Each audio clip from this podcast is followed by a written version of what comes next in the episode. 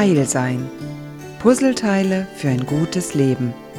Mit der Therapeutin und Autorin Mechthild Rex-Najuch. Ein Ding, was das Leben schwer machen kann, ist das, was man im Englischen mit dem schönen Wort Disagreement bezeichnet. Also ich bin nicht einverstanden. Auf Deutsch heißt es dann eher, man ist sich nicht einig oder man hat eine Unstimmigkeit. Also etwas stimmt nicht.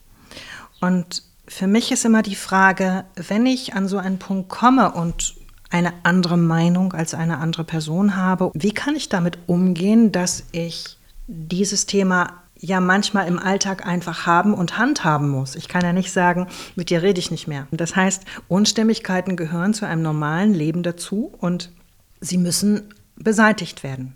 Das kennst du in deinem Privatbereich, das kennst du von der Arbeit, das kennst du im Verein, das kennst du selbst dann, wenn du nur Nachrichten hörst und plötzlich eine ganz andere Meinung vertrittst.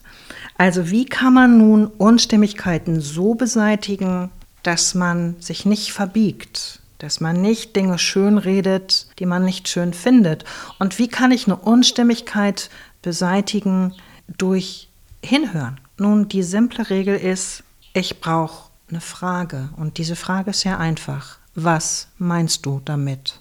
Das ist die wichtigste Frage in solchen Unstimmigkeitssituationen zu fragen, was meinst du damit? Und was mir auffällt, ist, dass in solchen Situationen tatsächlich oftmals deutlich wird, wie verschieden wir Worte benutzen, wie verschieden wir Worte einsetzen. Ein Wort ist ja immer mehr als das Wort. Ein Wort hat ja immer noch einen Bedeutungsrahmen, also etwas, was mitschwingt. Und ich hatte jetzt gerade beim Einkaufen eine wunderbare Erfahrung. Ich war in einem Geschäft und wurde dabei von einem sehr aufmerksamen Verkäufer sehr freundlich beraten.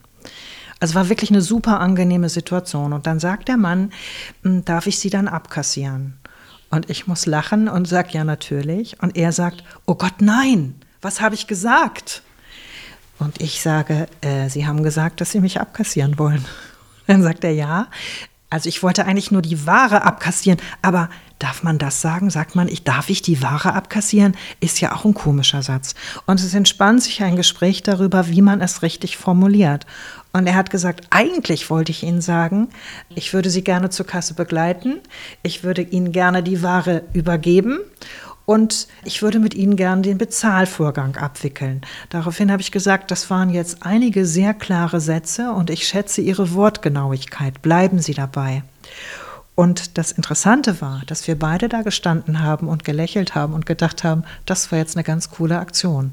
Wir hatten keine Unstimmigkeit in dem Sinne, aber es hätte eine daraus werden können, weil mit der Formulierung ich kassiere sie ab, ist ja ein Bedeutungsrahmen verbunden, der sagt, ich lege dich rein, ich tue dir was Schlechtes.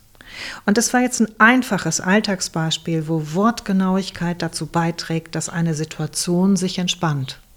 Dass eine Situation, die schräg wurde, ganz plötzlich zu einer Situation wurde, an die ich mich gerne erinnere. Und davon wünsche ich dir sehr viele.